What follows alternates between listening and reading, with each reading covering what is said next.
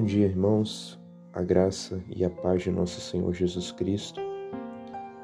Vamos meditar na palavra de Deus em Provérbios capítulo 10, verso 3. O Senhor não deixa ter fome o justo, mas rechaça a avidez dos perversos. Se nós lermos esse provérbio de cara, sem atentarmos para o seu contexto, podemos é, tirar conclusões equivocadas.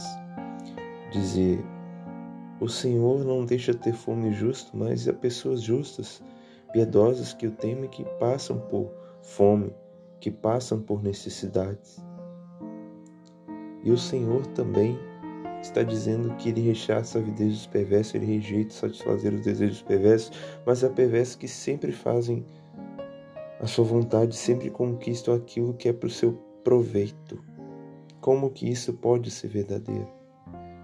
Irmãos, precisamos entender que são provérbios, não promessas.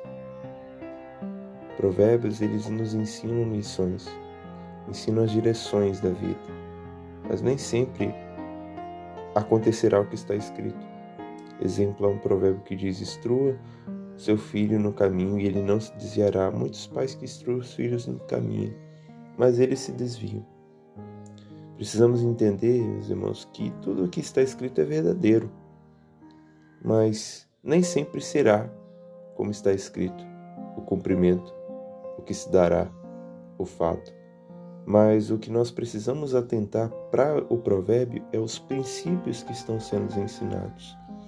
O Senhor não deixa ter fome justo significa que a fome do justo será plenamente satisfeita.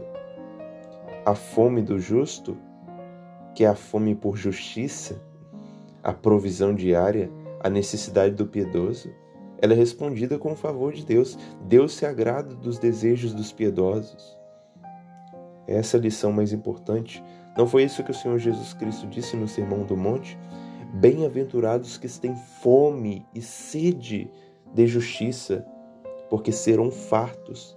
Deus fartará a alma daquele que tem fome e sede por justiça, essa é a verdade. O Senhor não deixa ter fome justa. É isso.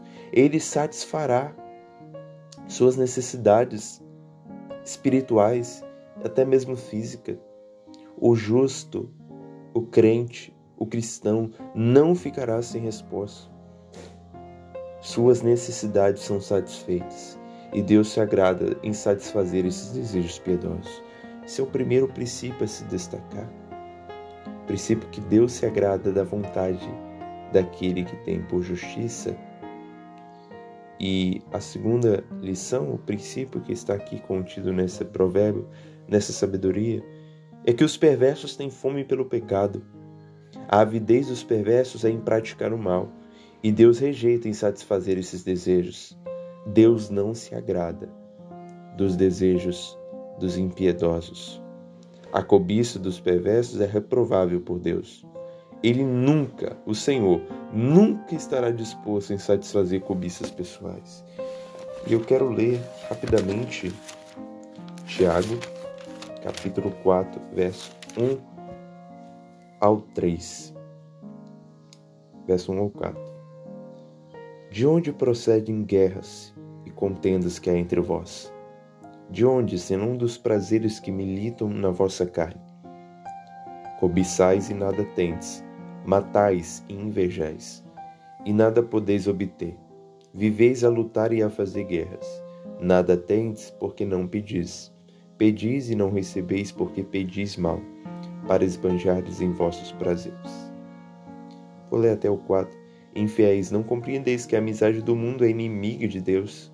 Aquele, pois, que quiser ser amigo do mundo, constitui-se inimigo de Deus.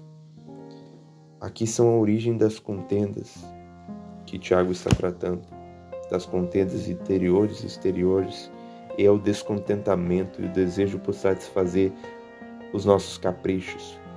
Deus não se agrada disso, meus irmãos. Deus não se agrada do nosso desejo mundano, mas Deus se agrada dos nossos anseios santos por aquilo que fará o nome dele ser glorificado. Por isso, duas reflexões que nós podemos fazer é pensar sobre o que nós estamos desejando. Pensar se estamos desejando coisas para o avanço do reino de Deus ou simplesmente por capricho pessoal, por egoísmo e vaidade. E a segunda reflexão que devemos fazer é se realmente, realmente o Senhor tem feito isso na nossa vida. Se Ele tem feito, é sinal que estamos buscando agradá-lo. Se estamos vivendo descontentes, é sinal que Ele não está se agradando dos nossos desejos. Precisamos elevar nossos anseios, nossas vontades, à busca pela santidade, acima de tudo, a ter fome de justiça, como o Senhor Jesus pontuou, ao invés de sermos ávidos pelos pecados, por coisas ínfimas, passageiras, que não acrescentarão em nada na nossa estatura espiritual. Desejamos então, meus irmãos, acima de tudo, sermos mais santos, mais separados para o nosso Senhor, dedicados em tudo o que fizermos, buscando a glória dele. Enunciemos, amados irmãos, os desejos, os egoísmos, as cobiças terrenas que de nada acrescentam, e aprendamos a viver contente em toda e qualquer situação, com o Senhor em seu favor por nós. Deus nos abençoe, que esse provérbio fale o seu coração. O Senhor não deixa ter fome justo, mas rechaça a avidez dos perversos. Provérbios capítulo 10, verso 3.